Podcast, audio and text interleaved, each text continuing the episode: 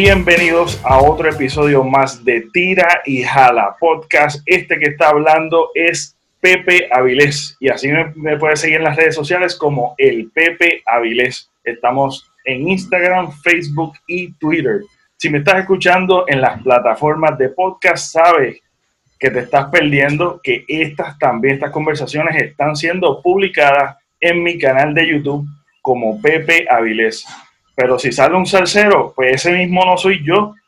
Tienes que buscar, o me puedes buscar como hashtag tires a la podcast. Si me ves el rostro mío, pues ahí, ese es mi canal. Ahí le das suscribir, le das a la campanita para que te lleguen las notificaciones. Y si me estás viendo por YouTube, tienes el acceso y la comodidad de escuchar estos podcasts en tu teléfono, en cualquier plataforma de podcast, ya sea Spotify, Apple Podcasts, Google Podcasts, entre otras. Eh, en el día de hoy tengo un súper invitado. Yo diría que es una de las personas que estaba en mis tops de yo poder tenerlo en el programa y es una, es un, para mí es un privilegio presentarlo y tenerlo en mi podcast. Ya estamos llegando, ya, ya sobrepasamos los 100, el catálogo de Tires a la Podcast, ya sobrepasamos los 100 episodios y para mí es un honor y un privilegio presentarles a un gran comediante, a Mauri Oyola. ¿Cómo estamos? Saludos, Pepe, saludos. Pues yo feliz de estar contigo porque igual empecé a seguirte hace poco. De hecho, yo quería ordenarte un par de música de salsa o algo, o sea, que no eres tú. Caramba. Sí, eh, mira, particular, particularmente, tú sabes que este, uno de tus personajes tiene el, este, tú llegaste a hacer unos discos. Creo que fue un disco que hiciste. Yo, tres, yo, tres, pues yo, yo, yo creo que yo tuve dos de ellos este, y los tenía en la computadora. Se me extraviaron, pero este, tienen, que estar por ahí en un sitio guardado. Pero, no, llegar. pero yo me los gozaba, yo me los gozaba y una de las cosas era que yo siempre me, me, iba en el viaje del personaje y yo me lo disfrutaba completo. Yo lo escuchaba para, o sea, me volvía y revivía los momentos eso está chévere. Me tienes aquí en pánico pensando cuando me vas a decir. Yo lo escuché cuando yo era chiquito. no, pues si tú me dijiste joven y me siento honrado que me digas joven. No soy tan joven, pero tampoco soy viejo. muy bien, muy bien. Mira, Mauri, quisiera, quisiera, este, antes de entrar en todo esto, quisiera saber, ¿verdad?, cómo te ha impactado y te ha afectado esto del, del COVID-19 y la nueva realidad que estamos viviendo. Mira, tú sabes que yo, eh, yo compartía con, yo doy algunas charlas de motivación y compartía con algunos de los participantes que, que, se conectan a recibir la charla, que en el caso de Puerto Rico, María en parte fue un ensayo para lo que estamos viviendo ahora. Mm. Lo único que tenemos agua, luz e internet pero la, la, cuestión esta de no ver de pronto a tus familiares o no estar tan accesible, el que la comunicación no fuera efectiva tan pronto, eh, el hecho de tener que hacer unas filas inmensas para poder comprar comida, para echar gasolina, es más o menos lo que estamos viviendo en este momento, lo único pues con alto sentido de responsabilidad y de seguridad, ¿no? Entonces, eh, en, cuestión de trabajo, a mí me, me, ha pasado exactamente lo mismo que me pasó en María. O sea, obviamente toda la agenda que yo tenía se canceló. Y mira, Pepe, mira si esto es grande, que de igual manera, irónicamente, este año, en estos meses, yo tenía un volumen de trabajo, pero brutal. Yo estaba contento porque la agenda estaba súper llena. Pero todo eso se fue. Ahora, si bien es cierto que así como llega la necesidad, también viene la oportunidad de reinventarnos, de hacer una diferencia y de empezar a, trabajar de manera diferente ante cualquier reto. Así que eh, eh, yo empecé a hacer lo que tú haces, empecé a hacer vídeos, a darle cariño a mi página de YouTube, que de hecho eres mi maestro ahí, quiero que lo sepas. Darle cariño a YouTube, este, crear personajes nuevos con, con, situaciones nuevas que estamos viviendo en la cuarentena, porque esto es descubrir y redescubrir todos los días hay algo distinto. Así que me reinventé eh, y yo creo que no importa en el área en que usted esté trabajando, la reinvención es posible para todos y uno tiene que buscar por dónde, ¿verdad?, irse para, que, para seguir creando. Exactamente. Y sí, eso, eso particularmente me alegró mucho. No, esta situación no me alegró, ni lo de tu agenda, pero me alegró mucho el hecho de que vi que estabas creando contenido en, en YouTube. Y yo creo que tú eres una persona bastante versátil y tienes mucho que dar, tienes mucho que dar. Entonces, estas plataformas que están ahí accesibles a tu poder verlo cuando tú quieras y repetirlo porque cuando algo gusta, uno le gusta volver a revisitarlo y esto es algo nuevo, algo nuevo y, puede alcanzar, tiene más alcance a, mucho más, mucho más personas y más público. Este, Así que en ese, en ese sentido, eh, yo creo que muchos artistas y muchas personas han disparado las redes sociales, lo que es las redes sociales en cuestión de contenido, y la gente que ya ha estado en los medios tradicionales se han, se han migrado a todo esto de, poder alcanzar a todas las personas de una manera distinta y siendo responsable del distanciamiento social y también trayendo entretenimiento que ahora más uno necesita cuando realmente estamos bien saturados de tanta información que nos preocupan y que de cierta manera pueden crear otros problemas dentro del hogar. Este, eh, fue, fue tanto así que vi que te recortaste, eso fue real. bueno, te voy a decir. te voy a decir, hay un poco de verdad en esa situación. Lo que ocurre es que ya pareció un yo pasé mi cumpleaños aquí y tenía ese pelo súper, tú sabes, eh, pues, pues, largo y no, no me gusta, no me gustaba. Entonces yo dije, bueno, déjame pasarme, me estaba afeitando la barba porque iba a grabar que estrena eh, mañana. Mañana, ¿sí? bueno, mañana, pero sería... Ya, exacto, mañana, mañana de nosotros. pero cuando, sí, ya, ya estrenó, exacto. Eh, que, es Doña Loida, es una doñita que yo hago hace muchos años, que es una doña bien pícara que se niega a envejecer y demás, y obviamente me tengo que quitar la barba para hacer a, la, Doña Loida. Y entonces me quise trepar un poquito la patilla y un poquito y un poquito, a tal nivel que me la trepé demasiado. y entonces, o sea, que yo dije, déjame aprovechar, hacer un meme y vacilar con el asunto, porque hay mucha oh. Pero fue, fue una media verdad. ok, ok. Ay, te hiciste eso a propósito, el cerquillo a propósito que te ibas a sí, porque ah. ya aquí, acá. Todo el mundo se lo creyó, todos los comentarios. Esto estaba magnífico, magnífico. Se volvió un meme bien brutal. Bien brutal y qué bueno que la gente se pueda reír. sí, eso estuvo súper bueno. Mira, y eh, una de las cosas que a mí me encantaría saber es cómo tú llegas a, conocer y a dedicarte en una industria tan difícil como es la industria del entretenimiento aquí en Puerto Rico como tal. Mira, yo te cuento, eh, yo siempre digo que hacer reír es más difícil que hacer llorar, pero hacer reír sanamente, que es el camino que yo escogí seguir, es el doble de difícil. Porque hoy día vemos que la comedia, tanto en las redes y lamentablemente en televisión, está saturada de doble sentido, de malas palabras, que no estoy criticando a los compañeros, cada quien tiene su público y el que quiere escuchar esa comedia, pues, pues lo sigue. Pero también hay un gran sector que, que todavía valora el, al comediante o al actor que pueda hacer un trabajo donde no tiene que hablar malo o acudir al exceso del doble sentido pues para que la gente se ría. Así que yo escogirme por ese camino que es bien difícil. Ahora bien, eh, yo te diría que como a los 18 años, bueno, esto empieza desde que yo era pequeño, realmente. Yo tuve una niñez un poco difícil eh, por, la manera en que, en que nos criamos mis hermanos y yo. Eh, y mi mamá sufría mucho por, por mucho maltrato, ¿no?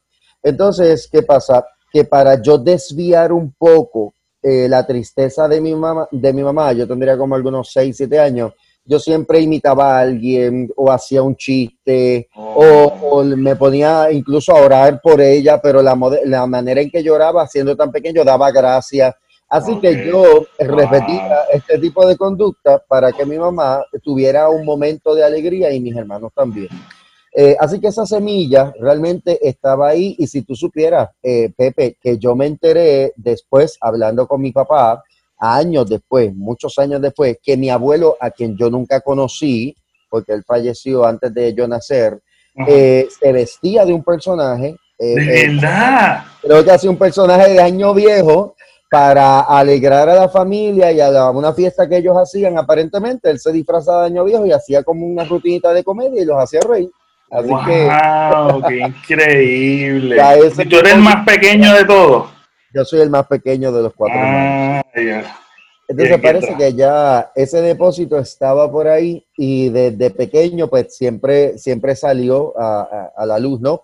Eh, obviamente yo me crié en la iglesia, eh, básicamente toda mi niñez, adolescencia y todavía, ¿no? Pero entonces ahí fue donde me dieron el taller para yo este, poder desarrollar todos los talentos que, que, se podían explorar. Y después a los 18 años fue que decidí eh, hacer esto algo pues formal y de verdad ponerle empeño para destacarme en lo que era la comedia. O sea que eh, la iglesia fue fundamental en, tu participar en pantomima, en todo esto que normalmente eh, los diferentes ministerios que hay en la iglesia te, dieron la, escuela. Sí, de hecho yo aplaudo a todos esos líderes de las iglesias, sea la iglesia que sea, que integre a los niños y que vean el potencial que hay y que los expongan dándole las herramientas correctas, porque la iglesia es un taller de talento, eh, ya sea que te paren a hablar por micrófono, eh, te ayuda pues nada. En la, música hay mucha gente, hay mucha, muchos artistas que realmente comenzaron en la iglesia muchos cantantes, percusionistas, y son tremendos músicos, tremendos músicos, wow, increíble. Así que eh, eh, siempre ha sido y es una bendición, ¿verdad? Eh, poder decir que desde pequeño estoy trabajando en esto. Si tú supieras que ahora mismo, yo de pequeño me, me sentaba con abuela a ver lo que era el show del mediodía, el show de las 12, todo eso, y a ver los pasos de comedia. En aquel tiempo, pues Tommy Muñiz, este, Paquito Cordero, yo, yo, yo Boy, toda esa gente que era los que nos hacían reír. Eh, y hoy día yo trabajo con Yo-Yo Boy. Dios me ha dado esa bendición porque era una de mis, de comediantes favoritos y de mi abuela. Así que yo empiezo, hoy día todavía estoy trabajando para un plan médico junto a Yo-Yo haciendo lo que nos gusta a los dos, reír. Hacer reír, qué brutal, qué brutal. Y el, el, tú llegaste a, a, estudiar un poquito, eh, llegaste a estudiar esto o tú te fuiste de lleno, este, como que, ¿cómo fue ese, con, quién te dio en la primera participación de tú decir, esto, de esto yo puedo vivir? ¿Cómo fue esa transición? Pues mira, te cuento. Eh, ya, como te dije, en la iglesia siempre estaba el dramita y no siempre participaba, pero mi pastor era medio embelequero y a él le gustaba llevarlo a otro nivel, así que él hacía eh, eh, como que unas obras o unos relatos bíblicos dramatizados, pero con vestuario y todo, eso era una cosa espectacular. Allá, en Bayamón. Entonces, eso cuando a los 18 años más o menos, eh, yo conozco a un gran amigo, el señor Nelson Lukis, que es... Sí, que tú también tienes una participación dentro del trío de los impropios. Creo de los impropios, sí. Yo conocí a Lukis cuando yo tenía 18 años, justo cuando estaba entrando a la universidad, pero no estudiar arte ni drama. Yo estaba estudiando trabajo social en aquel momento. Pero me dijeron, te vas a morir de hambre, muchachos, eso no deja nada. Entonces, total, ahora hago trabajo social. la realidad es que me encanta, porque siempre fue mi pasión, ayudar al prójimo siempre fue mi pasión. Eh, pues entonces, ¿qué ocurre? A los 18 años en la universidad, mira cómo son las cosas. Yo ah, me gusta cantar también. Y había este grupo que iba a estar audicionando en una, iban a presentarse a un concierto que había de unos jóvenes, entre ellos estaba yo, y entonces ellos iban a buscar algunas voces que necesitaban para un grupo que ellos tienen que iba a ir a un viaje misionero a eh, Panamá. Okay. Estoy hablando en el 94.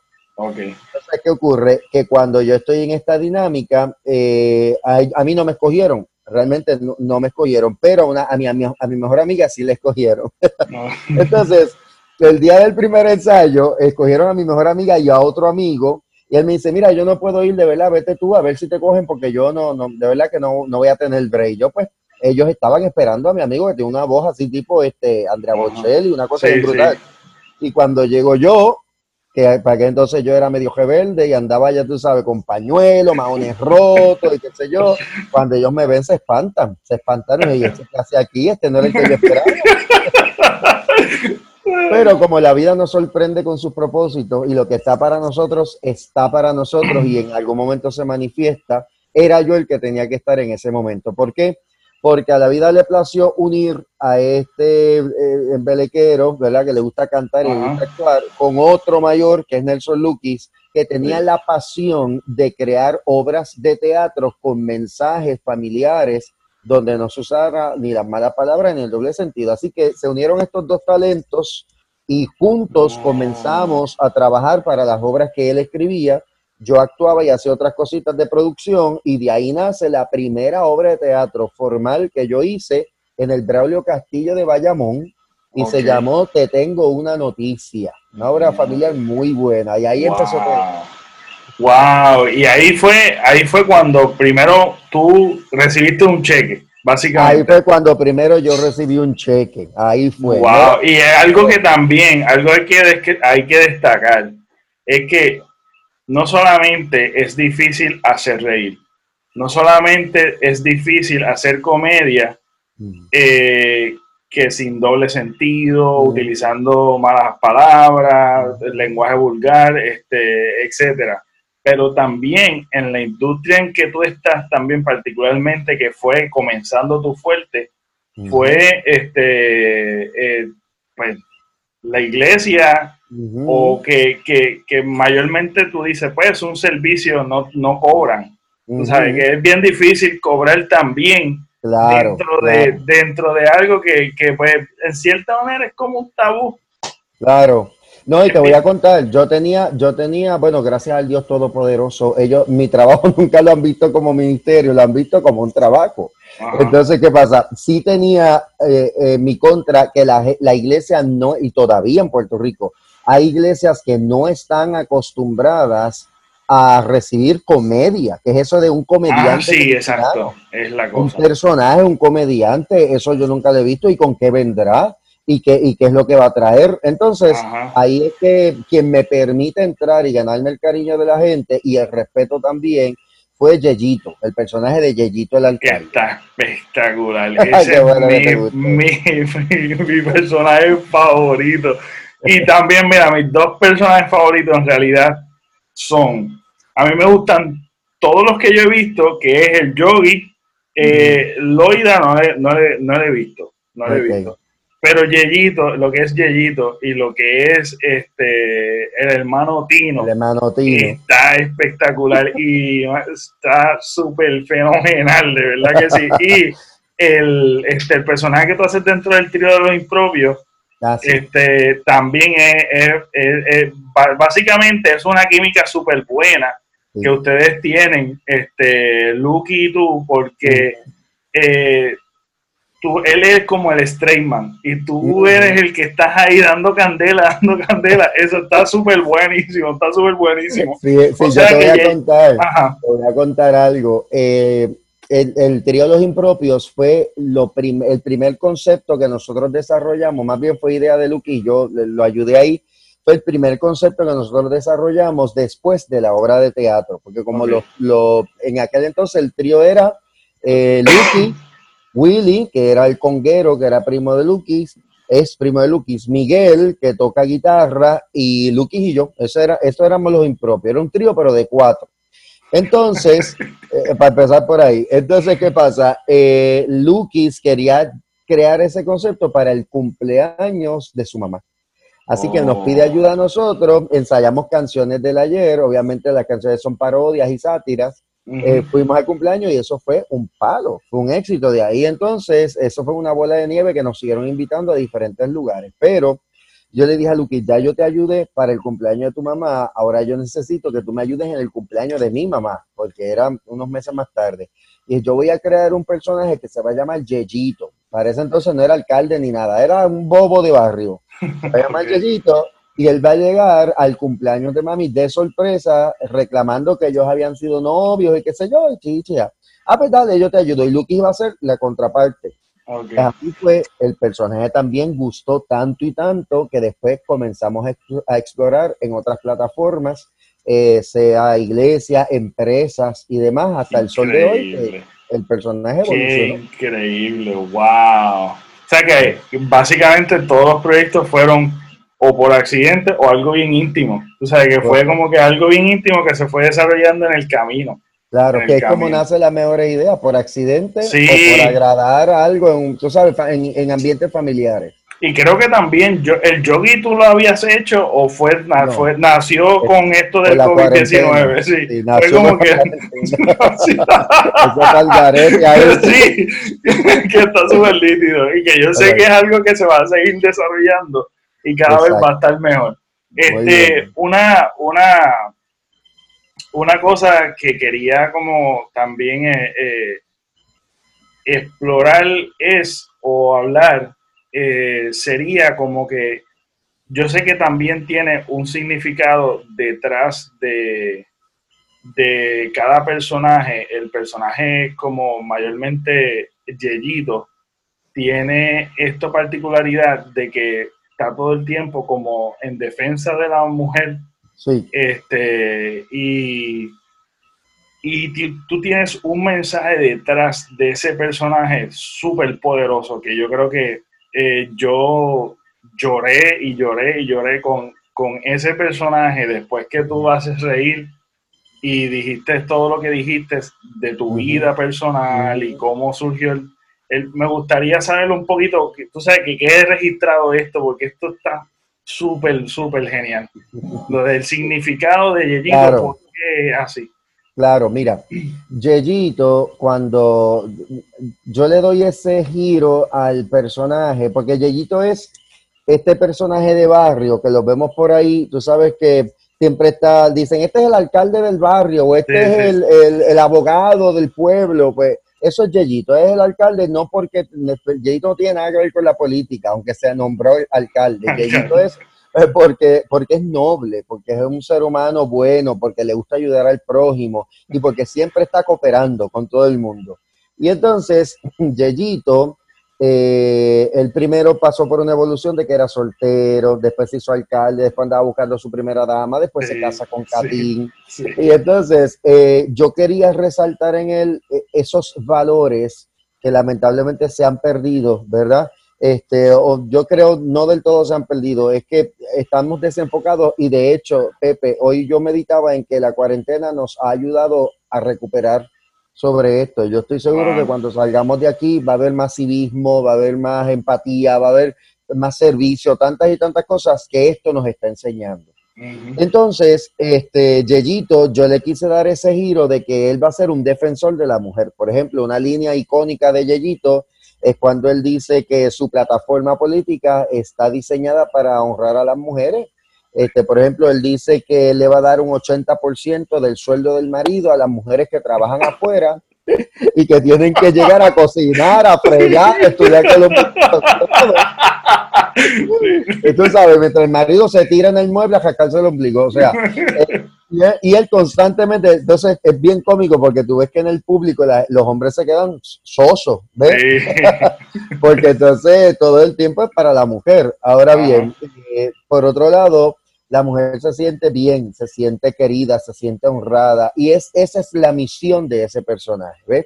Entonces, obviamente, porque yo viví esto, de pequeño yo vi como los derechos de mi mamá eran básicamente violentados, y con los derechos, el deseo de mami, por ejemplo, estudiar fue coartado porque, por el machismo, el derecho de mami, eh, tú sabes, poder superarse, de poder tener un trabajo digno y todas esas cosas eran, todo el tiempo eran como que ella quería irse por aquí, pero los planes se lo frustraban. Cuando ellos se lo frustraban, estaba hablando de, yo no le echo la culpa a mi papá como hombre, yo te diría que era el machismo que imperaba en ese tiempo, que era tan castrante y que era tan agobiante para la mujer. Eh, y te cuento que mami quería estudiar enfermera, quería ser enfermera, quería estudiar enfermería. Y su mejor amiga le dijo, voy a empezar a estudiar, vente conmigo, y papi le dijo que no, que ella no iba a estudiar, y ella pues creyó en esa palabra porque era lo que se vivía. Y dijo, no, yo no, no voy a estudiar entonces.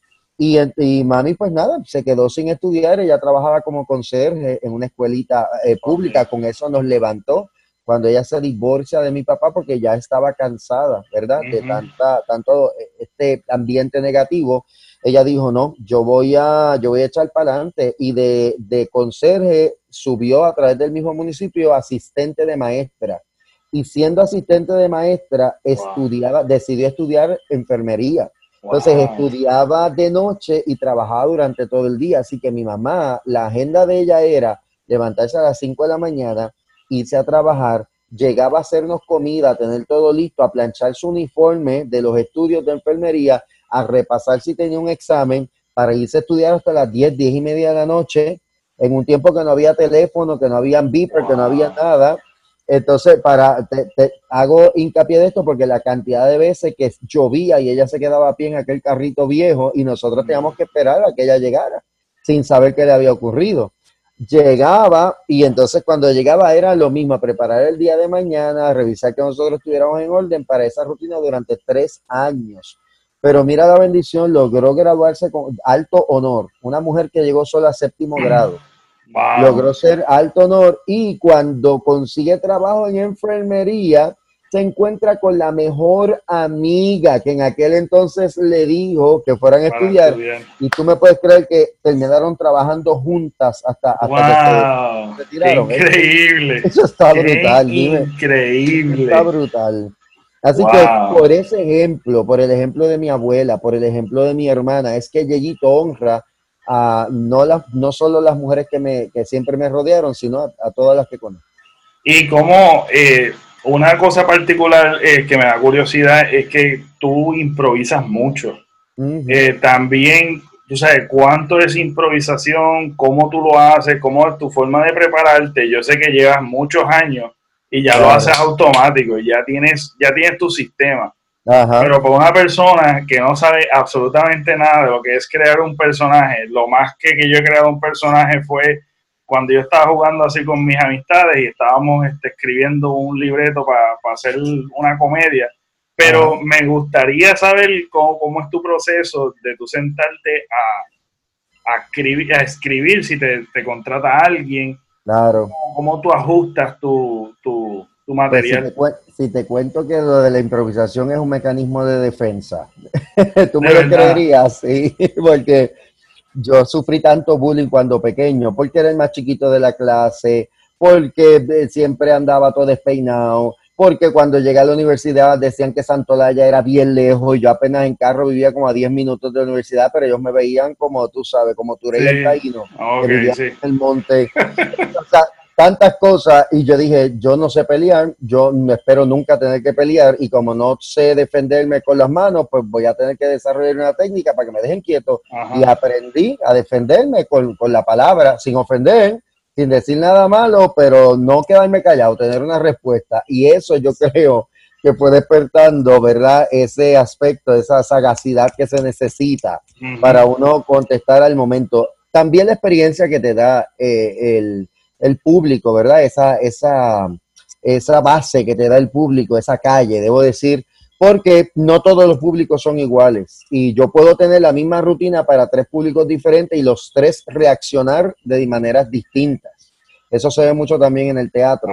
Este, y entonces cada público me ha enseñado a identificar y definir, ok, eh, esto no está funcionando, me voy por acá y pues por aquí. ¿eh? Si no es por aquí, pues me voy por uh, Pero la idea es seguir moviéndome hasta llegar a, a lo que ese público quiere, ¿ves? Porque tú también participas, eh, lo particular es que también tú, por, tú incluyes al público. ¿Sabes? Tú resaltas a alguien y la pegas con alguien. Eso no te ha traído problema.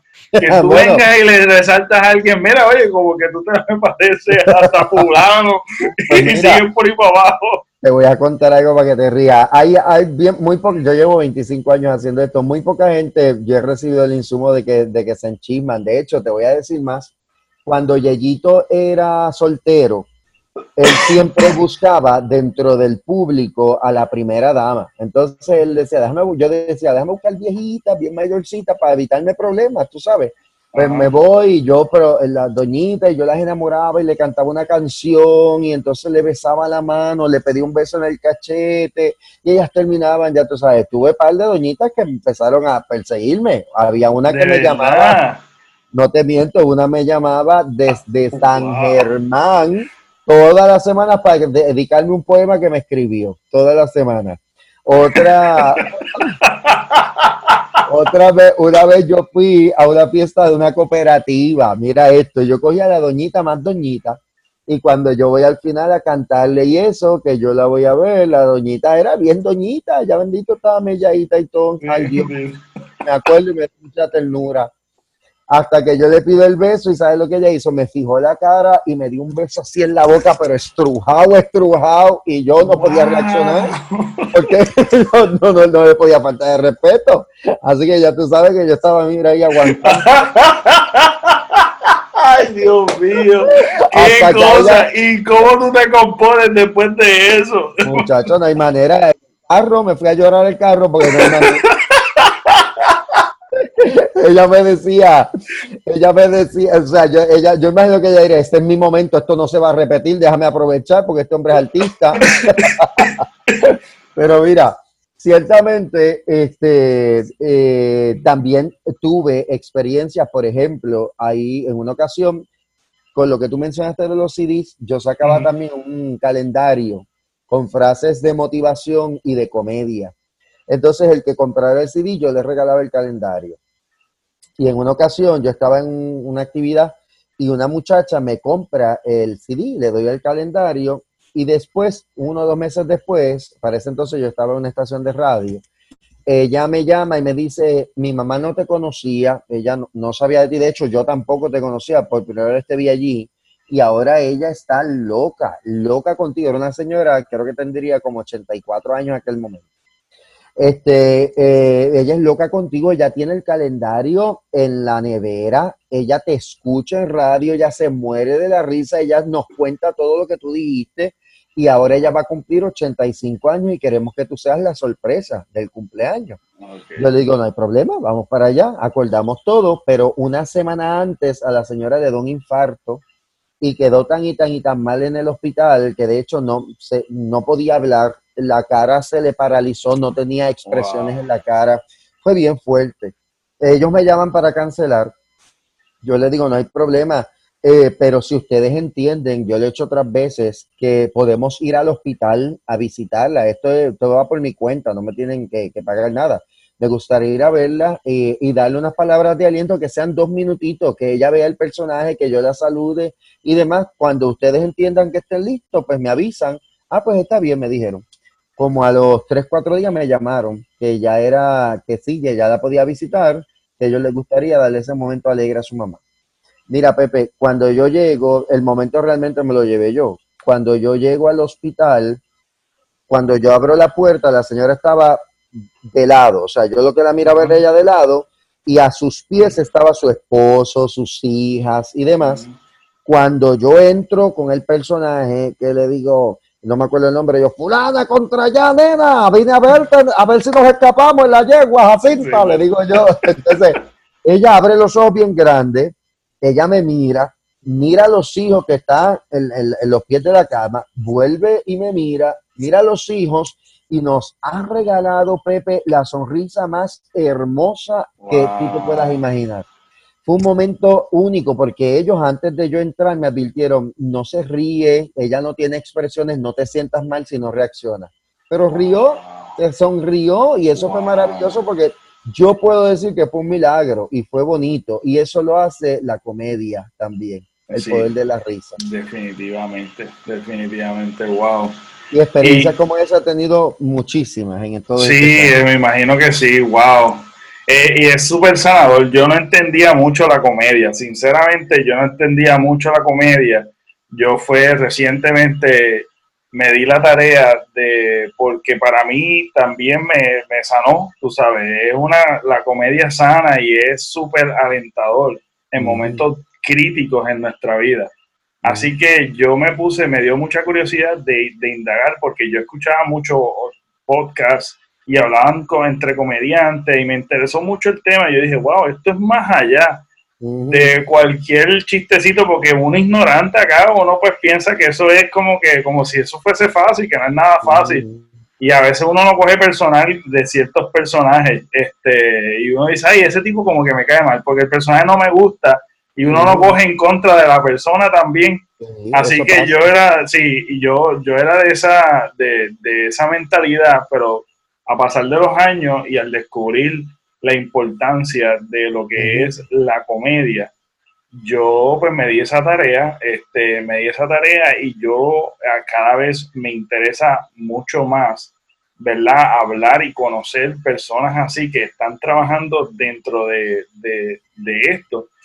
Y me da mucha curiosidad el hecho de que de que son menospreciados básicamente, realmente, tú sabes, no es, no, no están tan apreciados tampoco. Y ahora mismo yo creo que nos está dando cátedra en cuestión de que estamos necesitados de gente como ustedes que están dándonos entretenimiento, comedia, esto es algo súper sanador. También vemos no tan solo esto, sino que vemos lo importante del que está trabajando en el supermercado, wow, lo importante de lo que están recogiendo la basura, lo importante de todas estas cosas que realmente tú dices, contra, cuánto menos precio a veces mi actitud en contra de alguna profesión este, eh, puede ser tal porque no entiendo o no le veo el valor. Ahora, ahora, la mentalidad, ciertamente no vamos a hacer, no vamos a hacer igual, no vamos a hacer igual. Claro, este, mira, qué bueno que traigas eso, perdona que te interrumpa, porque eh, todo uno, o sea, el respeto uno se lo tiene que ganar. Por eso es que yo digo que así yo me he ganado cierto respeto eh, porque yo respeto a mi público, porque para mí mi público es el que me da de comer y es algo que yo tengo bien presente. Por ejemplo, este, cuando nosotros empezamos, eh, cuando digo nosotros me refiero a los comediantes cristianos, ¿no? Esa cepa que nació con Lucky y demás. Eh, era bien difícil porque cuando tú llegabas al lugar, eh, yo, mira, pues, ¿dónde me puedo cambiar? Pues vete allí al baño. Este, el baño no es lugar para llevar a un artista a que se cambie, porque, por ejemplo, tú no sabes la cantidad de momentos en que yo iba a animar una cena entonces, en la cena a mí me toca siempre después de la comida. Entonces, ¿qué hace la gente después de comer? Se va para el baño. Los hombres se meten al baño. Y los hombres no tienen pudor ni piedad. A ellos no les importa nada. Entonces, el comediante salía así, mira, María, bueno, una cosa horrible. Yo dije, no, a la gente hay que educarla. Así que yo soy bien puntual. Así que yo empecé a llegar a los eventos vestido para no tener que depender de nadie, de, de candearme en ningún lado. Yo llego vestido, yo llego, llego a ser por lo menos 15, 20 minutos antes de mi participación. Y entonces e, ese respeto, como tú bien mencionas, nos los hemos tenido que ganar y creando un, eh, tú sabes, eh, una buena imagen. Eh, y eso es bien chévere. Yo he tenido, o sea, y, y tú, tú te das cuenta que se ha logrado porque yo he tenido novias yo he tenido mujeres que se van a casar, yo hago muchas bodas, que me invitan para su boda y si yo no puedo, cambian la fecha de la boda. ¿Tú sabes lo, cañón que es cambiar la agenda del DJ, del fotógrafo, de todo, porque el comediante no puede ir ese día? Y eso me ha pasado varias veces, me ha pasado varias veces, como en otras ocasiones eh, me he encontrado con gente, por ejemplo, escuelas que me llaman, mira, que es que vamos a despedir una maestra y nosotros no tenemos fondos, logramos conseguir, y yo, sabes que no me tienes que pagar, yo voy a estar allí con ustedes, yo voy a darle, voy a donar mi tiempo, porque para mí la educación, lo que es la educación, la seguridad y la salud en este país es algo que yo le doy prioridad y me voto. Cada vez que me tocan uno de esos tres públicos, yo me voto, sobre todo con los maestros y no tienes idea la cantidad de escuelas que me, que me invitan y me pagan con billetitos de a peso porque hicieron una venta de empanadillas y tacos y icy para poder tener, ¿sabes? Y eso, eso para mí vale tanto que a veces yo le doy hasta más del tiempo acordado. Eh, y, Y yo creo que cuando uno no tiene esa actitud en el corazón, las puertas nunca se van a cerrar, siempre va a haber oportunidad. ¿Y cuál es el formato más difícil que tú te has encontrado? El formato en cuestión de que tú sabes, me dijiste que trabajas en tanto en corporaciones como en, en este, boda, escuela, y yo sé que particularmente los comediantes hablan de que hay ciertos lugares que son difíciles de trabajar. Por eso me gustaría saber qué formato se te ha hecho bastante difícil y tal vez no lo trabajes o tal vez lo sigues trabajando, pero... Claro, a mí me invitan, por ejemplo, lo que, lo que a mí se me ha hecho difícil, que no me, no me he dado a la tarea de conquistar, es eh, ir a restaurantes. A mí me han invitado mucho a restaurantes a hacer stand-up, pero este, yo siempre hago hincapié, por ejemplo, como cuando voy a unas bodas, pues, a las bodas y demás, yo tengo o cenas o demás, eh, tengo por política de que yo no voy a actuar mientras la gente come porque no te hacen caso. Allá al frente puede estar el quien sea, quien sea, y si la gente está comiendo, más si es boricua, no te hace caso, no hay manera, no hay manera. Entonces, eh, por eso es que en ese, en ese ambiente todavía no he entrado, pero te tengo que decir que con Yeyito, Yeyito, donde quiera que tú lo tires, él va a funcionar. Donde quiera. es que tú estás, eh, el personaje, el personaje está envuelto en todo. Él cubre todas las bases y va por, por todos lados y eso está súper... Yo me asusto. Yo estoy, mira, antes de la entrevista yo estaba súper asustado. O sea, yo estaba súper nervioso. Pues bueno, pues porque voy a hablar contigo y te tengo mucho respeto y soy súper fan de tu trabajo. Y este, pero también me sucede, yo me he dado cuenta que me sucede con absolutamente todo el mundo. O sea, yo a mí me da un miedo, no, no un miedo, es nerviosismo. Y, y, el nerviosismo va subiendo dependiendo de la persona que claro, es. Claro, Pero, mira, eso, eso es bonito porque a mí me pasa también, sobre todo cuando tengo que estrenar un nuevo libreto en el teatro y soy yo solo porque no está el compañero que te salve la escena ni nada, como fue el último stand-up, el Claje Cuarentón. Claje Cuarentón, sí. Eso estuvo brutal, fue, un buen, fue una buena pieza, fue una muy buena pieza. Este, pues eso a mí me pone mal, yo hiperventilo, no te estoy exagerando, Pepe, yo hiperventilo, a mí me sube la presión, me da mareo, yo no como, como yo diría como el día anterior, ese día no hay manera de que yo coma. Sin embargo, todo eso es, es como que mágico porque desaparece a la primera carcajada. A la primera carcajada que yo escucho del público, boom, voy entrando en confianza. Pero estrenar en los nervios es bonito porque te deja saber que todavía tú respetas tu trabajo, todavía esto eh, vale para ti, todavía eh, eh, pues tienes esa, ese respeto por lo que tú haces y por tu público. Mira, contestando la pregunta, pues Yeyito, como te decía, yo ya ese miedito así de, de, ay Dios mío, este público no me da. Ahora, ¿sabes qué? Yo he aprendido también a, no ver el público antes de presentarle porque me voy a, me predispongo. No me gusta ni que el público me vea, ni yo verlo. Y no hay, yo siempre especifico, mira, no es que yo sea divo ni nada de esas cosas, es que si yo estoy ahí y el ambiente no está, o por ejemplo, a mí me invitan después de una charla y la charla estuvo muy emotiva, entonces la gente está llorando y después yo tengo que hacer reír. ¿Cómo tú haces reír a un público que viene con una emoción tan fuerte? Pues yo prefiero no verlo y simplemente llegar y romper y hacer mi trabajo y que la gente pues poco a poco vayan haciendo esa transición, ¿ves? Eh, pero yo, te digo, yo he hecho comedia en funerarias, aunque usted no lo crea. De verdad. Ajá, pero no, no fue en un velorio. Lo que pasa es que el dueño de una funeraria me llamó una vez para yo hacer un show de comedia a sus empleados. Ah. Y como era una funeraria que estaba empezando y no tenía chavo para pagar un local, ellos cogieron una capilla, la decoraron. Ah, bien. Donde va el ataúd, ahí yo hice el show, ahí donde va el ataúd. wow, wow, qué lo que era. Y Ahora, el, ajá. dime. No, no, dime tú, dime Ahora, sí, con Yeyito, como te dije, ya no le tengo ese, ese temor de dónde me voy a presentar porque siempre sale a flote. Con el hermano Tino todavía estoy cogiendo confianza, no porque, porque no, no crea en el personaje, el personaje de Tino es maravilloso. Es el hecho de que tengo que ir tanteando a ver cómo el público va a responder ante el personaje. ¿Ves? Y sobre todo llevar un personaje pentecostal de un pastor o un predicador pentecostal a una iglesia es bien difícil porque de pronto la gente dice, e-, este hombre se va a burlar, se va a mofar de los pentecostales. Hasta que tú no ves un show de verdad con el personaje ahí de frente, tú no entiendes lo hermoso que es ese personaje. Sí, no, y la cuestión es que también ahora hablamos de nuevo, haciendo hincapié a lo que habíamos hablado de, que la gente no entiende también la comedia, es que lo toman personal. Y ese personaje, el hermano Tino, eh, bien particular que toca unas fibras que no es que la gente lo coge en serio también. Porque hay veces que cogen hasta la comedia en serio. Es como que no, no, esto es comedia, esto es un vacilón.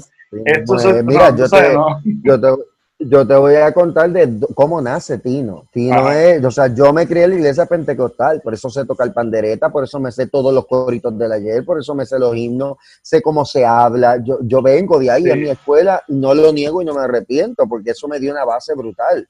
Ahora bien, este, una vez yo iba a hacer una boda en Caguas y llegando al local eh, veo a este predicador que era el hermano Tino. Ese era el hermano Tino. Él estaba eh, frente a un residencial con una guitarra, un amplificador explotado, un micrófono y él estaba cantando hacia el residencial, sí, desde la acera. Aparentemente nadie lo estaba escuchando, pero eso yo no lo sé. Yo no sé a dónde llegó esa semilla que él estaba sembrando en ese momento. Si supieras, Pepe, que me dio un ataque de nostalgia tan brutal que empiezo yo llora y llora antes de llegar a la boda. Y yo dije, ¿sabes qué? Voy a hacer un personaje que honre a este tipo de personas que tal vez ahora este, no, o sea, e, esa estrategia o esa técnica ya casi no se utiliza sin embargo, no, no deja de ser efectiva, porque alguien siempre va a creer en eso. Así que yo dije, voy a hacer el personaje, me voy a lanzar. Y lo estrené en un show que se llamó Disciplina para ti, que es el estribillo de Tino. en ese show era como diferentes stand-ups y compartí ahí escenario con la, artista invitada fue Susel Paco en el personaje de Doña Soto. Y fue, fue bien bonito. Entonces, cuando Tino nace, a la gente le gustó. Mira, mira qué interesante. A los pentecostales le gustó porque se sentían representados, no identificados. Se sentían representados porque ya era hora que alguien hablara como se tenía que hablar. Ah, a los demás, a muchos les gustó porque conectaban con su niñez, aunque ahora no estén en ninguna iglesia. Tengo muchos católicos que son locos con el hermano Tino porque Tino, dentro de su, de su delivery que es tan fuerte, siempre tiene un mensaje actual. Siempre tiene un mensaje. Ah, sí, exacto. Eso es lo bueno. Eso, eso sí me he dado cuenta. Y, también otra cosa es que lo, maravilloso de, la comedia es que también es como una forma de honrar. Es una forma de, de, de, tú resaltar ciertas particularidades. Y es como yo, lo, yo me lo imagino de esta manera. Tú sabes que los caricaturistas resaltan ciertas cosas, como yo. me imagino que un artista va a resaltar mi nariz. O sea, ciertas características. a mí me boca. que, que, resalta, y no es manera de faltar respeto, es que simplemente es una manera de representar ciertas características o resaltar ciertas características que te distinguen y pues y hacer reír de algo que tú a la misma vez estás honrando es, maravilloso. Eso es Yo no sé, yo no sé si tuviste un, unos, unos videitos cortitos que estoy sacando con un sacerdote, un personaje de sí, sacerdote. Sí, eso vi, sí. Muchachos, yo saqué eso y en Facebook una señora se ofendió, se sintió mal, que si es una falta de respeto. Que y todo el mundo, el que, que me conoce, empezaron a tratarle, señora, no es una falta de respeto, es un personaje de hecho, el personaje está orando por, los que, por las personas, por ejemplo, y son boberías, o sea, está orando por los que se han tenido que quedar encerrados este, y tienen un vecino que le encanta Bad Bunny. Bad Bunny sí. Hay uno que dice, vamos a orar por los que viven en condominios y no pueden bajar a pasear los perros. ¿Cómo rayos esa gente está bregando ese asunto de los perros en los condominios? Ajá, exacto. ¿Entiendes? O sea, son cosas que de verdad estamos viviendo la cuarentena y es un sacerdote orando. Pues eso no, le falta respeto a nadie. Tal vez yo pienso que, que ella cuando, cuando vi el rosario y demás, pues pensó que era una mofa, pero no es así. Si yo voy a interpretar a un sacerdote, yo tengo que tener lo que ellos utilizan. Si yo voy a interpretar a ti, no, yo necesito mi pandereta, yo necesito, si yo supiera tocar guitarra, pues tuviera una guitarra. Eh, tengo la Biblia porque es parte de la creación del personaje. Y tú, eh, tú escribes lo que tú quieres hablar del personaje, obviamente antes de hacerlo, o tú te grabas, ¿cómo, cómo es, el, cómo, es pues ese proceso? Pues mira, muchas de las experiencias son, o sea, de lo que yo comparto son experiencias que yo he vivido en algún momento de mi vida, o cosas que están pasando, como fue hace, hace creo como dos años, Suset Baco tenía un programa eh, de televisión que se llamaba La Noche Encima y yo era el libretista de algunos sketches y de, la, de los openings. Pues ahí yo no tenía mucho margen, yo tenía que levantar el ver qué está pasando en el país, sacarle comedia a eso, escribirlo, porque en la noche ya lo iba a decir. Eso fue una experiencia bien chévere porque me, me, me, desarrolló esa agilidad, ¿no? Cuando es para el personaje, pues yo, por ejemplo, Yeyito tiene un, un stand-up que habla de las mujeres y las dietas, es bien cómico. Este, o tiene uno de, de, las cosas ya no son como antes. Pues yo pues voy pensando que, que o sea, sacando el punchline y sacándole la chispa y lo cómico a cada una de las cosas que ocurren, ¿ves? Eh, y así, ese, ese, es el proceso. Yo me siento, analizo, este es el tema y le voy sacando punta. y particularmente eh, también me, me, impresiona la versatilidad que tienes porque también incluyes algo que a ti te apasiona, que es la música. Siempre tú estás cantando. En cada personaje, si, me, si no me equivoco, ¿verdad? Eh, tienes siempre eso bien particular de tu cantar. Me gusta porque yo quería ser cantante realmente. Yo siempre quise ser cantante hasta que trabajé en una estación de radio y vi que las voces que no pegaban cogían los CDs y los usaban para calzar el microondas que estaba cojo. Yo dije, mi CD no va a terminar calzando en microondas en una estación de radio. Así que, de hecho, cuando yo conozco a Lukis, que te, te menciono del grupo que fuimos a, cantar, yo escribía canciones. Llegó el momento en que yo escribía las canciones para ese grupo y muchas de ellas pegaron. Tengo varias canciones que han grabado algunos cantantes de música sacra y, ha sido una experiencia muy bonita. Así que sí, Yeyito es el más que canta. Este, Tino obviamente canta también los coros de, la Ajá, este, Doña Loida de vez en cuando se tira una cancioncita. El, el resto no, yo creo que no. Todavía no, porque son bastante prematuros, ¿verdad? Los otros, los otros personajes. Pues mira, Loida lleva muchos años también. Ok, ese yo no, he tenido la experiencia, así que veré el video. Es bueno, no te lo pierdas porque es bueno. Loida lleva, lleva muchos años también. Lo más reciente es el yogi, que el yogi nace por la cuestión de que yo, por ejemplo, fui vegetariano tres años y cuando te digo que fui es porque hace poco, bueno, este, el 2019 yo lo despedí en Colombia y he sufrido, he sufrido porque allá, ¿qué es lo que se come? La bandeja paisa. Entonces eso te meten ahí cuatro, cuatro cantos de longaniza con, tú sabes, y yo me quedaba mirando para el lado. Porque allá tú dices, yo soy vegetariano, ah, pues ahí tenemos unos vegetalitos, unos vegetales salteados, o sea que no había mucha opción. Así que sigo sin comer carnes rojas, este, como salmón y una cosita, pero ya no estoy tan, en esa dieta tan drástica. Aparte, que te estoy dando este, este, esta, ¿cómo te digo? Este anticipo porque te voy a hablar del yogi. Aparte de que entrar en esta dinámica eh, de alimentarse bien y todo es bien caro, increíble. Sí, Bien caro. Y no es algo que esté accesible para todo el mundo. Y eso es el yogi. El yogi es un aspirante a la iluminación y él quiere aprender a meditar, él quiere aprender de aceites esenciales, él quiere aprender de la alimentación y todo, pero ya tú le ves que está empezando y que le falta algo. Y yo sé que hay mucha gente que se identifica con eso. Eh, y, por eso fue que quise traerlo, sobre todo en este proceso de cuarentena. Sí, exacto. El, el, hablando de, los personajes, de, la honra, de todas estas cosas, a mí me gustaría saber tu opinión en cuanto a, a la comedia. ¿Tiene, su, ¿tiene un límite? Eh, sí, y uno tiene que saber cuándo, uno tiene que saber hasta dónde llegar. Ahí yo te voy a atar esto con lo que hablábamos anteriormente de, la, de los diferentes públicos. Por ejemplo, yo en mi comedia, yo ni vacilo con niños, yo no vacilo con gente calva, no, no vacilo con el peso.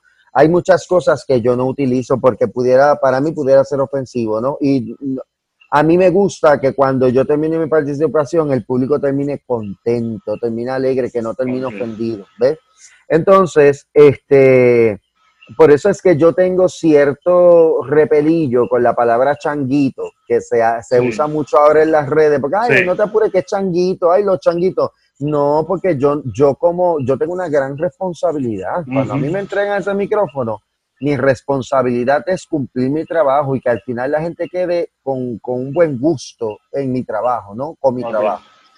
Entonces, por eso sí, yo entiendo que tiene, los compañeros deben aprender, sobre todo los que tal vez se van por la línea de hablar mal o lo que se llama la comedia fácil, eh, que no todo el mundo vacila de la misma manera y que yo quiero ver a mí me gusta que cuando la gente me recuerde, me recuerde con una sonrisa, uno, y cuando esa gente, ese público se vaya a la cama, digo, caramba, yo aprendí esto hoy, lo que ese muchacho dijo es verdad. Mira, lo que él está diciendo está pasando, me gustaría cambiar esto. Y te digo que ocurre porque mucha gente después me escribe al inbox y me dice, mano, tú sabes que esto me chocó y me hizo pensar en esto, esto y esto otro. Y por eso es que yo digo que hace falta una responsabilidad y no tiene que saber hasta dónde uno puede llegar.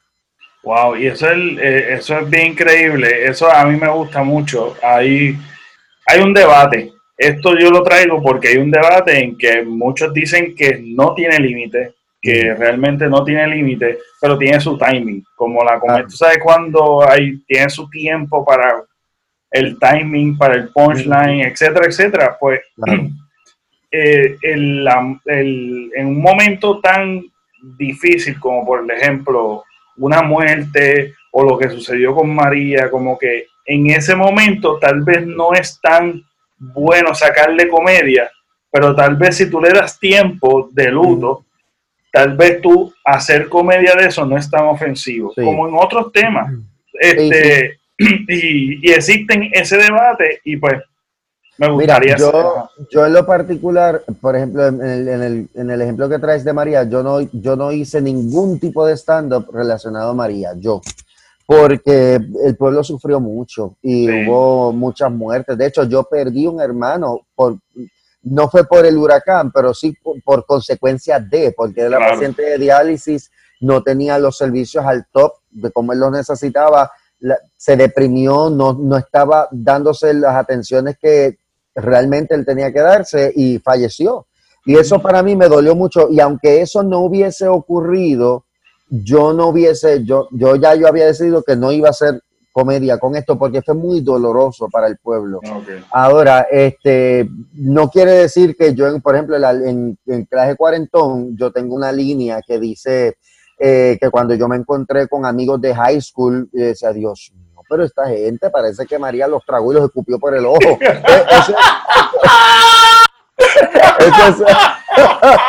esa es la única línea que yo hablo de María, pero es alusivo a lo fuerte que fue, ¿ves? Pero no fue que vacilé con eso y qué sé yo. Y eso no es, mi caso, ¿ves? Eh, por ejemplo, yo puedo, yo puedo vacilar. Yeyito tiene una línea que él le dice a, la muchacha, eh, este es tu esposo, cuando, cuando llega a un sitio y ve una pareja, él es tu esposo, y yo, Dito, tú tan linda, ¿qué te pasa?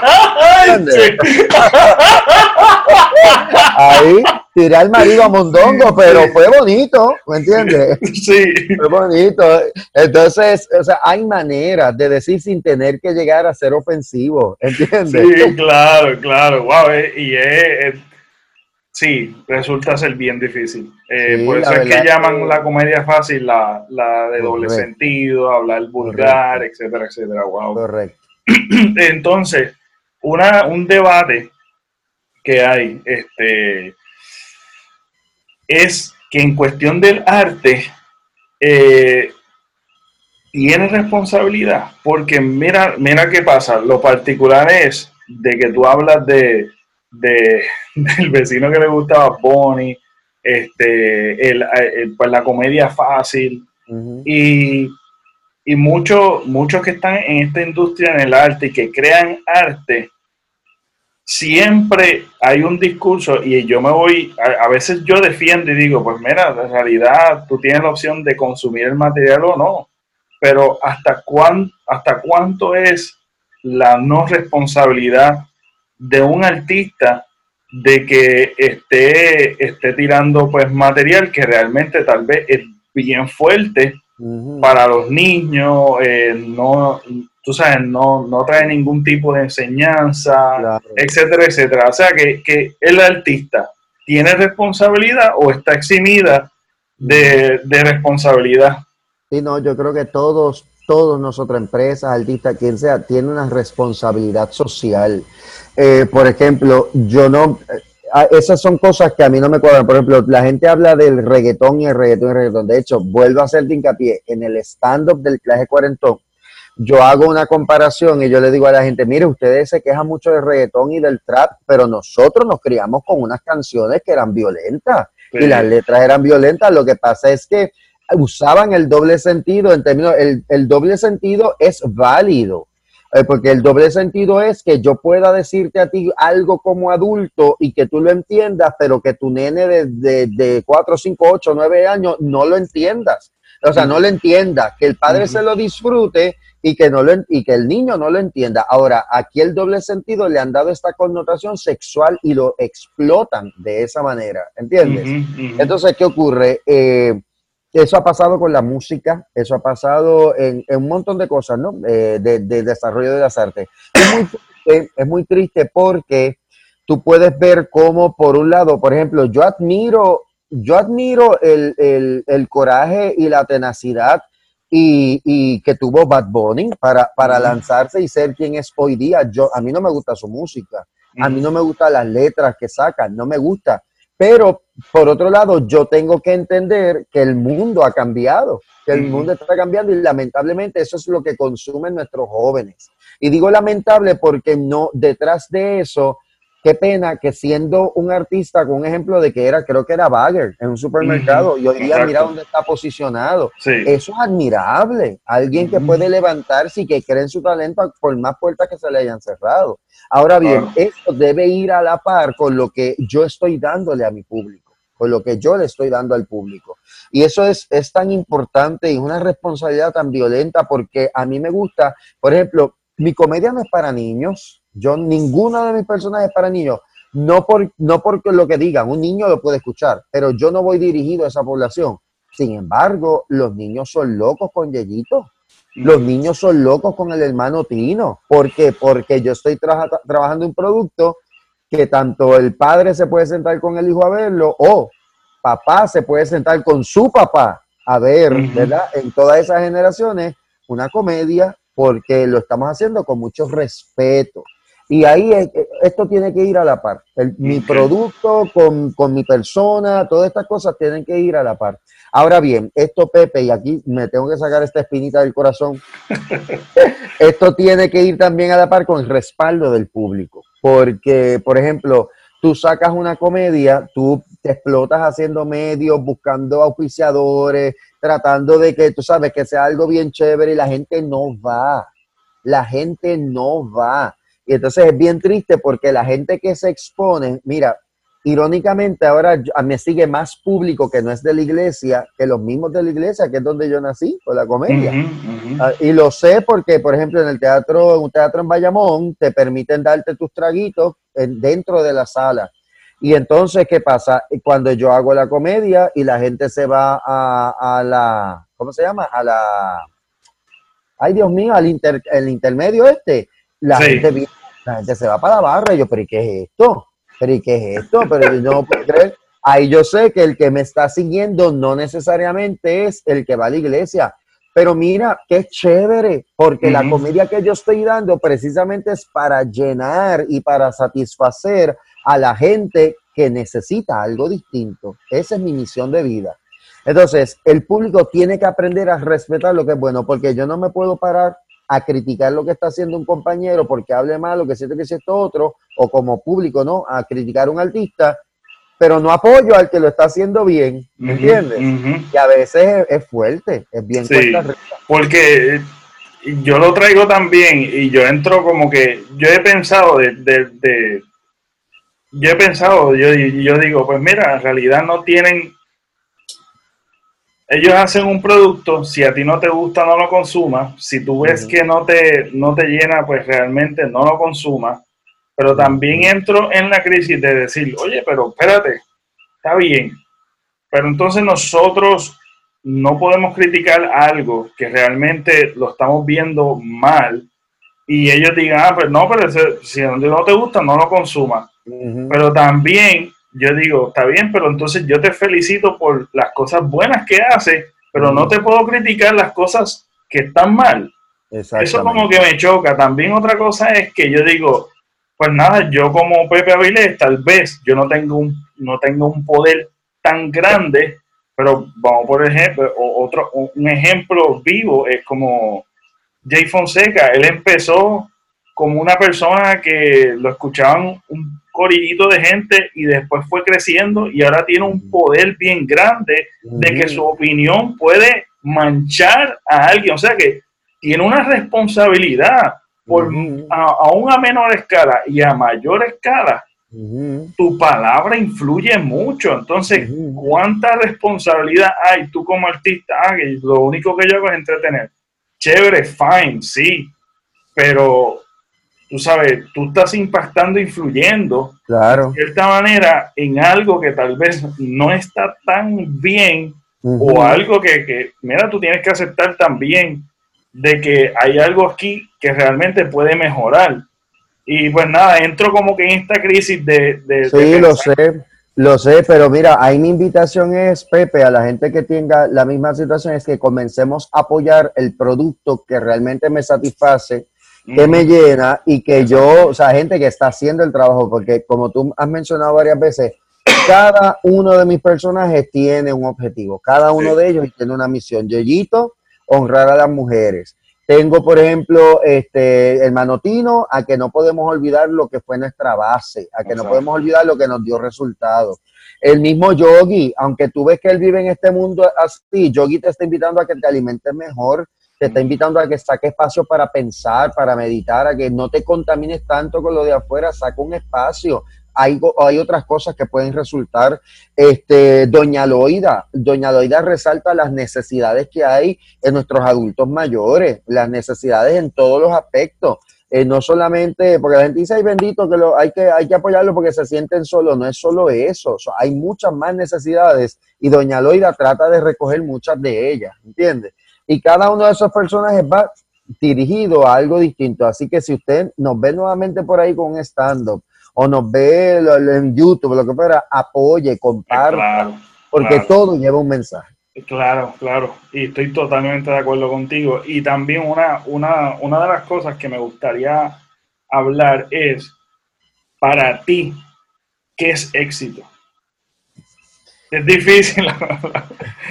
no, no. Como que es cortante, como que de una cosa saltamos a otra. Pero sí, hay una gran necesidad y te lo digo por lo siguiente, para que, para que veas por qué estoy preguntando.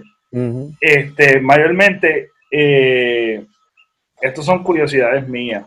Y, y el éxito ha sido definido por el capitalismo en que vivimos. Es en tener, es en fama, es en cosas huecas y vacías. Entonces yo digo, wow, cuán, cuán necesarios son ciertos conceptos que muchas veces nosotros caminamos porque vemos a alguien caminar. Quiere decir que muchos términos nos han impuesto o educado y nosotros como que lo cogemos así mismito y nuestra vida vive alrededor de falsos significados o cosas huecas que realmente no nos llenan. Entonces, eh, una de las cosas es de acumular riqueza, de, muchos likes y views, que son lo nuevo ahora, eh, de la aprobación, busca de aprobación, busca de, que me halaguen. Este, hay cosas que son huecas y son definidas basado en eso.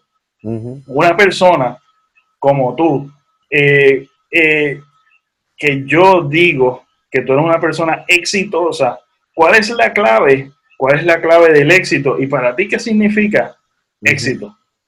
Mira, si yo lo voy a ver eh, eh, a nivel profesional, ¿verdad? Te voy a dar la profesional y personal. A nivel profesional, eh, para mí ha sido, para mí me considero exitoso porque todavía estoy sonando, porque después de 25 años tengo, gracias al cielo, trabajo porque todavía me siguen llamando. Eh, con decirte que el otro día, el otro día te estoy hablando tal vez este, a final del año pasado, fui a hacer una boda y eh, yo estuve en el quinceañero de esta novia, que ahora está celebrando su boda, pero yo, a mí me invitaron para su quinceañero. Así que, y como he estado también en quinceañeros, en bodas, en despedida de solteros y en el baby shower de, de una persona en específico en toda esa trayectoria. Este, para mí éxito es que alguien me mire y me, que me reconozca y me salude con una sonrisa.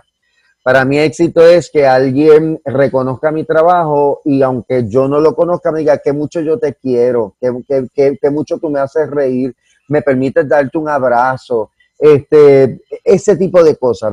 A nivel profesional, el que la gente me mire con esos ojos es bonito y se siente bien y, eso para mí es el éxito. No necesariamente llenar muchos teatros o llenar, tú sabes, vender muchas funciones, que es chévere, que se pasa bien porque para eso uno trabaja, pero es lo que tú siembras en la gente y no solo lo que siembras, lo que el fruto que dé esa semilla y que Dios me permita verlo. Eso para mí es, es más que otra, o sea, es grande, es algo grande.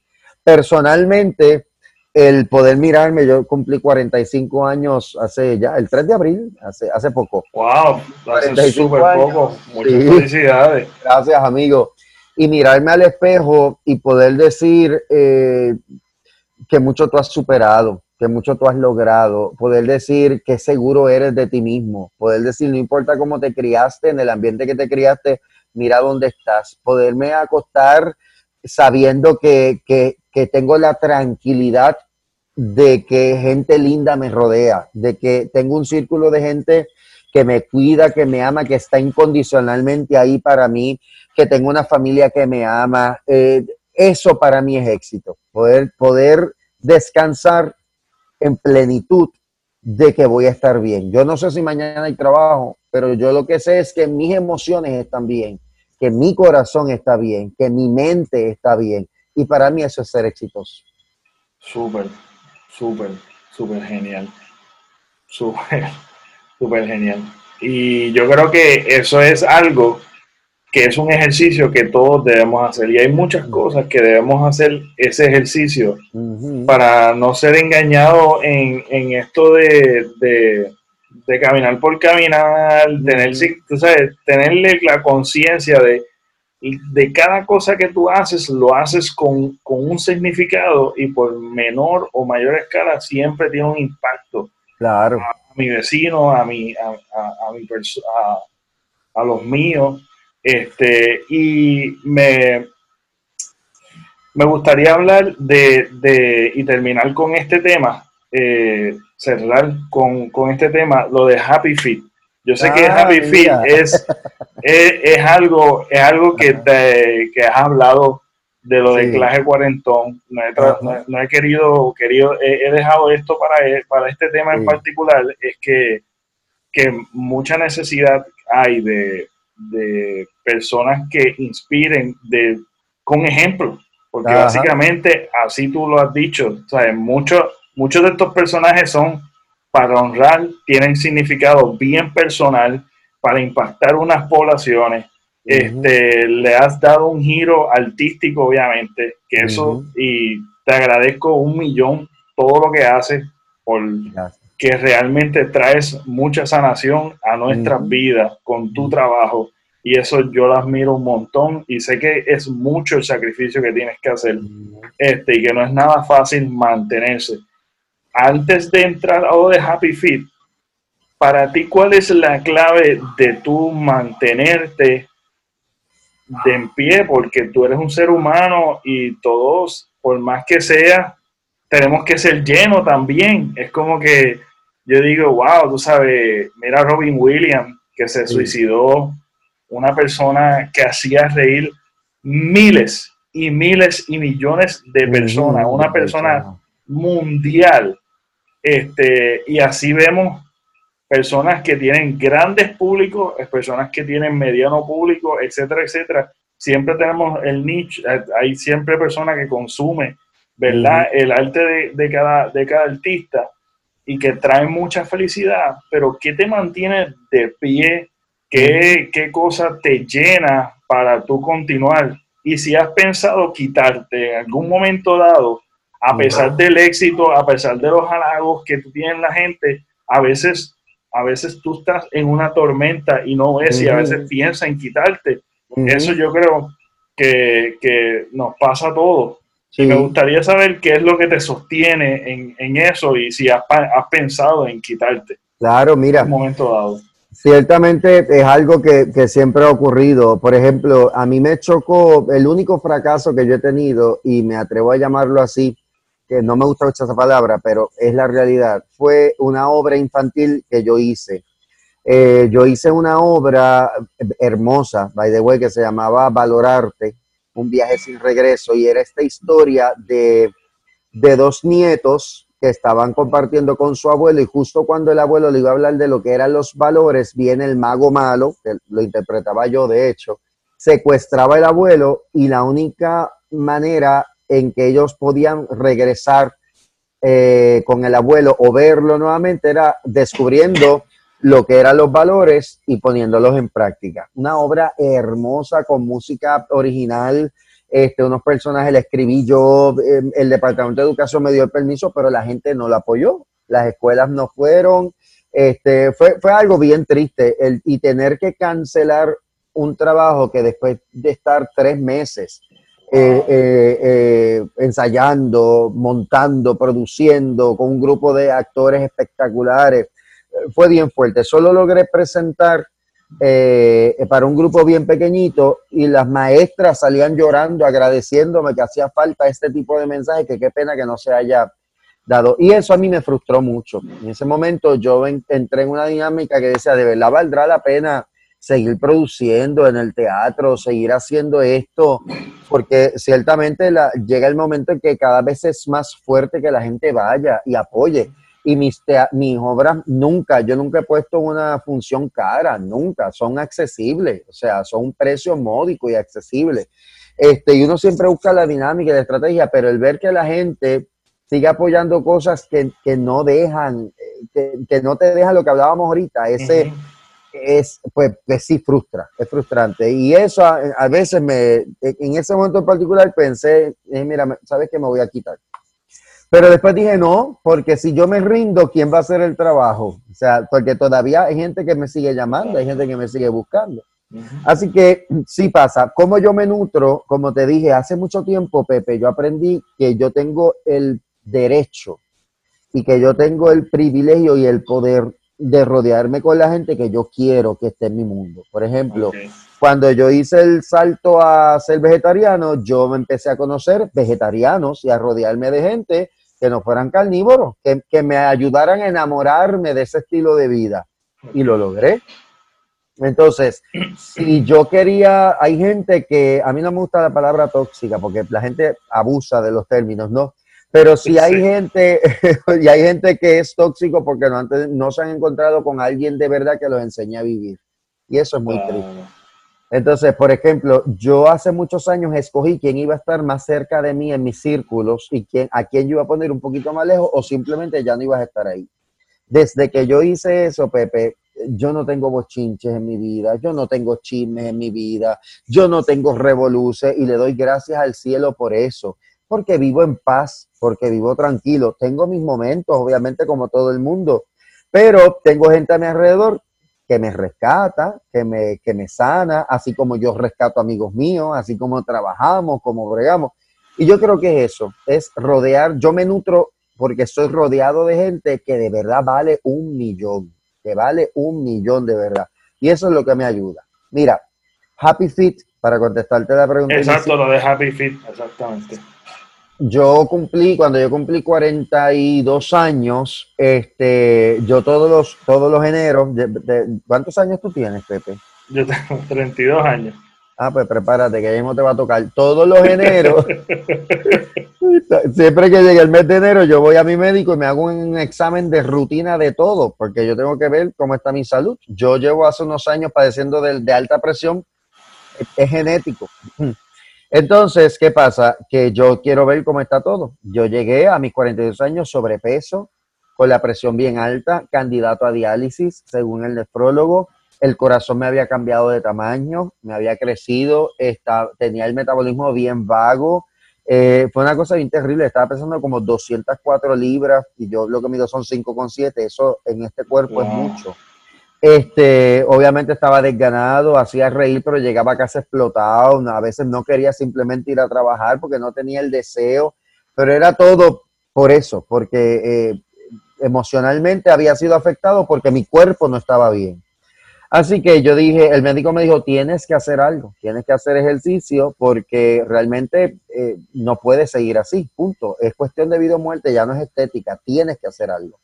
Y ahí yo empiezo, de ahí nace el stand-up. A mí no me gusta el gym, eso fue otro stand-up muy bueno que hice, porque a mí el gimnasio no me gusta. Yo no le doy la tostada de, salir, de madrugar o salir después del trabajo a, irme a levantar pesas. Yo no le veo esa tostada. Eh, nadar, todo el mundo decía, te vas a distraer, tú que eres tan creativo, te van a llegar nuevas ideas en buste. Yo nadaba de una esquina a otra pensando que estaba tragando agua, que me iba a ahogar, que se estaba poniendo más profundo. O sea, no me gustaba nadar y la bicicleta tampoco. Entonces, ¿qué ocurre? Que yo dije, pues déjame ponerme a correr, porque era algo que yo había practicado, me gustaba, pero me voy a unir a un grupo, no lo voy a hacer solo porque sé que me voy a quitar. Me uno a un grupo que por, por, accidente para mí, ellos estaban cuadrados, ellos iban a hacer un evento que se hace en Puerto Rico, que un viernes, el viernes tú haces un 5K, que son 3 millas, el sábado haces un 10K, que son 6 millas, y el domingo haces un medio maratón, que son 13 millas. es todo en un solo fin de semana. Yo me entero que yo estoy entrenando para eso como a los dos meses de yo estar en ese grupo. yo dije, bueno, como yo soy Oyola y a mí me gustan los retos, yo dije, yo lo voy a hacer. En cuatro meses ya yo había bajado 30 libras, en cuatro meses. Empecé a comer mejor, eh, me sentía muy, mucho mejor de ánimo. Eh, empecé a, la gente que me veía, DH, tú estás, has bajado de peso, pero que bien te ves. Yo dije, antes de hacer de hecho el evento, yo dije, yo quiero crear un concepto donde la gente venga a estos eventos, pero que sea por salud, no necesariamente por ganarme una medalla o por competir. Que, que mi medalla, que bajé de peso, que me bajaron la dosis de la pastilla, todo eso. Y ahí yo fui pensando que yo quería hacer el concepto de Happy Fit. Y uní obviamente el Happy por la comedia y Fit pues por estar bien. este, y ahí nace, ahí que nace el concepto de Happy Fit. Cierro, dejo de entrenar con el grupo después de haber logrado hacer aquel reto que te mencioné y le doy vida a Happy Fit. Mira, en mi primera reunión fueron 25 personas y ¿Cuánto, cuánto antes de que continúes, eh, cuánto tú rebajaste? Yo llegué a bajar, en aquel entonces bajé 40 libras. ¡Wow! 40 libras. Entonces, ¿qué pasa? Eh, todo se normalizó, todo, todo, todo se reguló. Ya salí del borde este del peligro y empecé a disfrutar y tú lo sentías en el cuerpo, dormía mejor, estaba más alerta, fue bien chévere. En la primera reunión que yo hice de Happy Feet logré reunir 25 personas, las 25 se inscribieron. En la segunda fueron 20 y de esos 20 se inscribieron como 10. Así que este ser que está aquí, que, que nunca participó en un field day de la escuela, porque yo no, nunca fui para eso, logré convencer a cerca de 35, 40 personas que empezaran a mejorar sus hábitos alimentarios, ¿verdad? Para, para empezar a desarrollar algo diferente. Y de ahí brinco a, hacer, a producir 5K, 10K, hice un maratón, el maratón de Chicago en el 2018 de 26 millas, lo logré, lo conquisté Después de eso, ese grupo que te mencioné, 18 de ellos que nunca habían corrido ni un 5K, lograron hacer su primer maratón. ¡Wow! ¡Wow! Espectacular. y tú estás cubriendo muchas bases, hermano. ¿Cómo, tú manejas tanto y tanta cosa, Increíble. ¿Tú sabes, que, tú sabes que yo creé, Pepe, un grupo aquí mismo en la cuarentena. Se, se llama Desorganizados. Y ese, yo soy el líder porque yo era el desorganizado mayor. Entonces, eh, aprendí desde usar agenda, a sincronizar el día, aprender a decir que no para no tener tantos compromisos. Importante. En el mismo tiempo, eh, sacar tiempo para mí, eh, pues alimentar el espíritu, la mente, el cuerpo, todo ese tipo de cosas. Y uno va entrando poco a poco. Lo vas a entender a los 40 años, ya tú vas a ver. Sí, sí.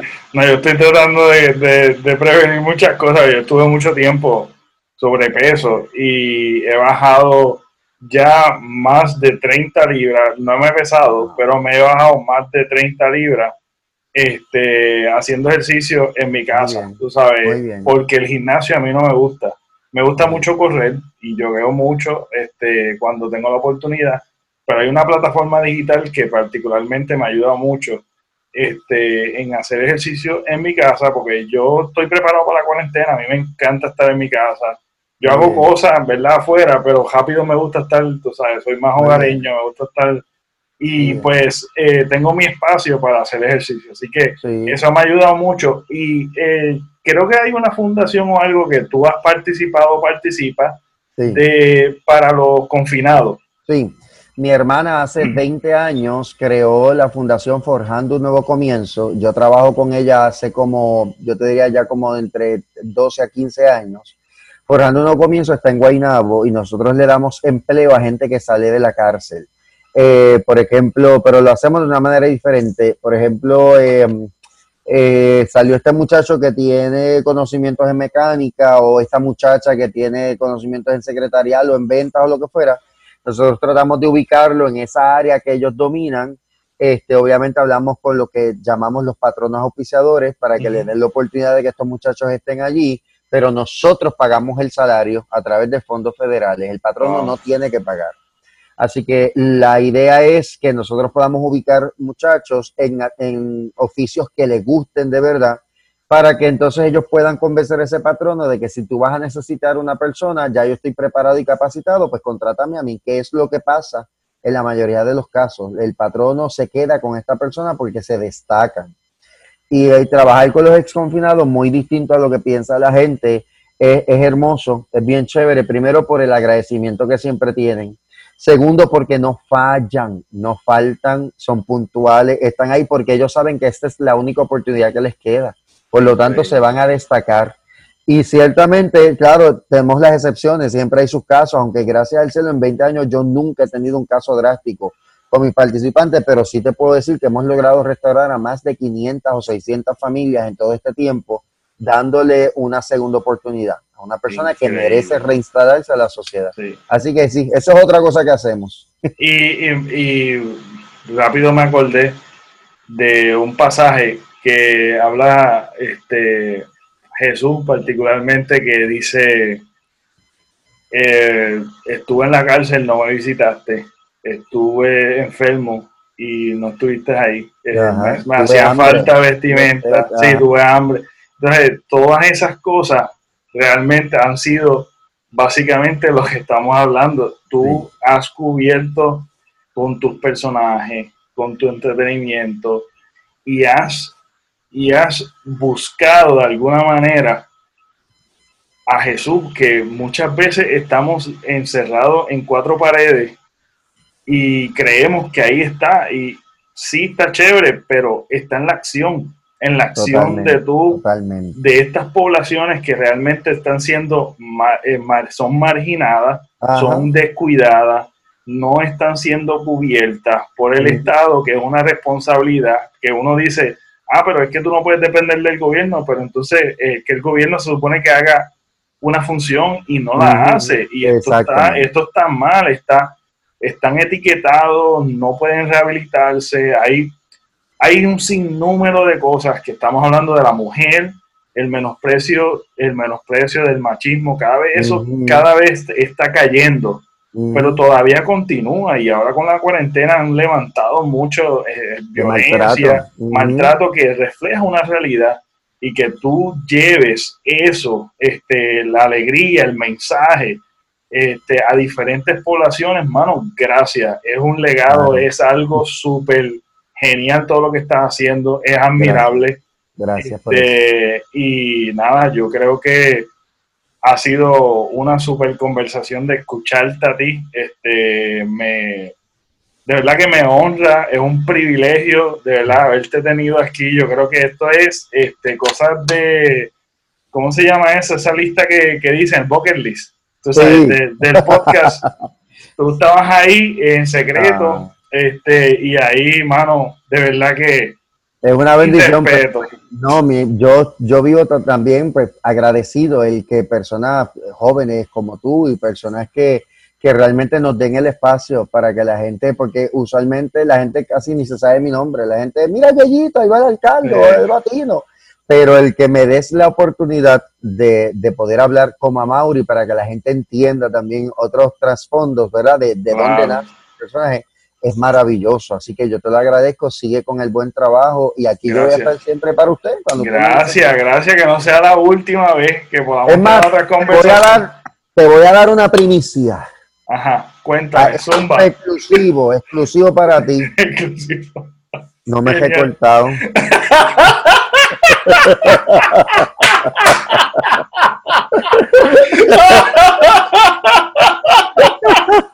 No me he recortado, no te digo break. No te digo break, mira. Ah, eso quedó espectacular. Eso ya tenemos Mauri va a sumar una volvería. El nuevo recorte para la cuarentena. Ya tú sabes. Gracias Mauri, de verdad que te deseo el mayor de los éxitos, mayor de los éxitos y que, y que nada, que cuando venga, cuando pasemos esto, que parece que esto es para algo, que se llene de nuevo la agenda y que se llene de nuevos proyectos. Y de verdad que eh, un abrazo y muchísimas gracias, de verdad, mucho Después nos damos un café cuando podamos hacerlo de manera personal. Exacto, me encantaría, me encantaría, claro que sí. Pues muchas bendiciones. Eh, y esto fue todo. Bueno, espérate, espérate, que esto, esto es algo importante. Espérate, me olvidó. Importante para la gente que están, porque es que esto, yo a veces me voy en los viajes y no me doy cuenta, pero esto es importante. Así que, ¿por dónde te pueden seguir en las redes sociales aquellas personas? Ah, que, pues mira, a Mauri Yola, ya aparezco en todas mis redes, Instagram, Facebook, este, y en YouTube ahora, ¿verdad? Como a Mauri Oyola. Así que perfecto. Eh, busca ese mismito y ahí va a haber comedia que puede disfrutar con toda la familia sin temor a que haya nada extraño. Exactamente. Y a mí me pueden seguir en las redes sociales como el Pepe Avilés. Pepe Avilés es mi canal de YouTube y en las plataformas de podcast Tira y Jala Podcast. Y esto fue con Amaury Oyola. Gracias, Amaury. Nos vemos. Hasta la próxima.